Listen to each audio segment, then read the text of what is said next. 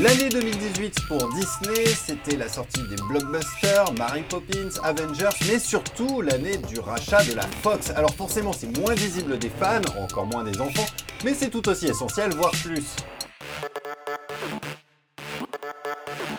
Julien Pillot, bonjour. Bonjour Thibault. Vous êtes enseignant-chercheur associé à l'Université Paris-Sud, spécialiste des questions de stratégie concurrentielle. Vous avez travaillé sur ce cas du rachat de la Fox par Disney. Alors qu'est-ce qu'il veut dire exactement? Comment est-ce que vous l'analysez?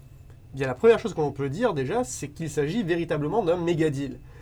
Tête incluse, on parle quand même d'une opération de 85 milliards de dollars, ce qui en fait à peu près le sixième plus gros deal de la décennie. Ah oui, quand même. Oui, c'est une somme colossale et d'ailleurs c'est une opération qui doit être encore totalement avalisée par les autorités de concurrence. Alors si on s'intéresse aux intérêts stratégiques maintenant, euh, quels sont-ils? C'est devenir plus gros au risque de devenir trop gros aux yeux des autorités?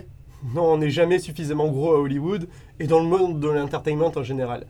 Ce que Disney rachète à la Fox, il faut bien comprendre, c'est une galaxie d'actifs stratégiques qui vont alimenter sa croissance de long terme.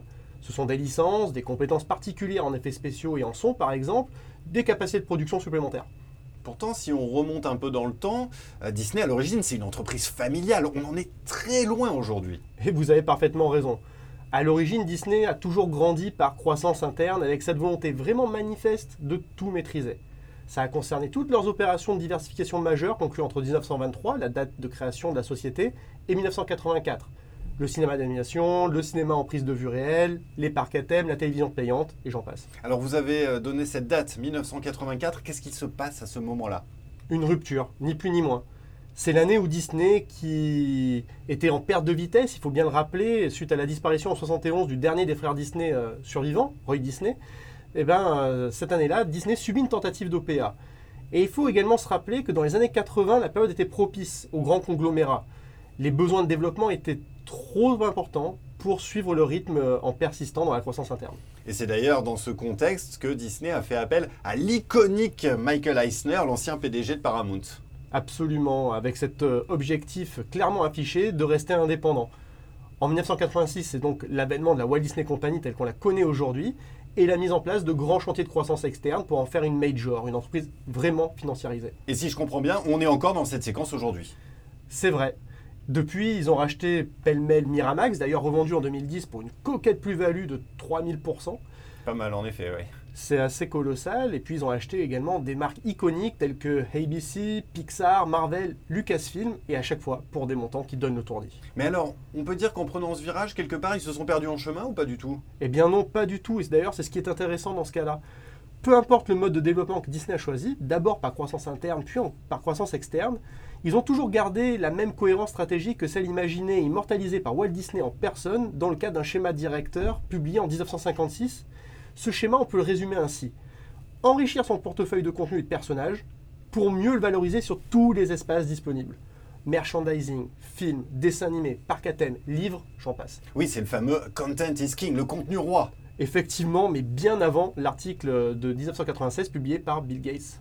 Donc en fait, cette stratégie, elle est encore aujourd'hui guidée par ce contenu roi. C'est vraiment l'essentiel de la stratégie de Disney. Il faut bien y penser. En rachetant la Fox, Disney étend son catalogue de licences et de personnages. Avatar, Alien, Die Hard, Les Simpsons, Fox Mulder, X-Files, tout ça, ce sont des personnages et des licences iconiques qui rentrent dans le catalogue de Disney. Mais en plus de ça, il y a d'autres intérêts stratégiques derrière l'acquisition. Comment cela? Eh bien, on peut en citer trois d'intérêts stratégiques. Le premier, c'est que l'augmentation du volume de films produits va générer des effets d'échelle. Mais surtout, et on y pense moins, ça va permettre de remplir le cahier de commande des filiales maisons dédiées aux effets spéciaux et au son, comme Industrial Lights and Magic ou Skywalker Sound, par exemple. Et j'ouvre une parenthèse, la facturation intra-groupe que ça va générer est très intéressante fiscalement. Ah bah écoutez, c'est toujours ça de prix. Hein. Absolument. Le deuxième intérêt stratégique, c'est que cette opération de rachat est aussi un blitz défensif, puisque ça va conférer à Disney la capacité de résister à d'éventuels OPA hostiles de la part de Google ou d'Apple. Oui, d'ailleurs, à ce sujet, je me souviens d'une rumeur qui circulait il y a quelques années. Effectivement, elle concernait Apple et c'était en 2014. Et le troisième intérêt, c'est que cette opération va permettre à Disney d'enrichir suffisamment son catalogue de contenu pour venir concurrencer Netflix et Amazon sur le marché si convoité du streaming. D'ailleurs, Disney a rompu récemment son contrat de distribution avec Netflix et va lancer en 2019 sa propre plateforme Disney+. Finalement, tout se tient. Quand même, contre, contre Netflix, hein, ça a un coût. 85 milliards d'euros. Merci Julien Pillot et merci pour cette transition puisque Netflix, on va en parler très bientôt dans un prochain épisode. Merci encore. Merci Thibaut.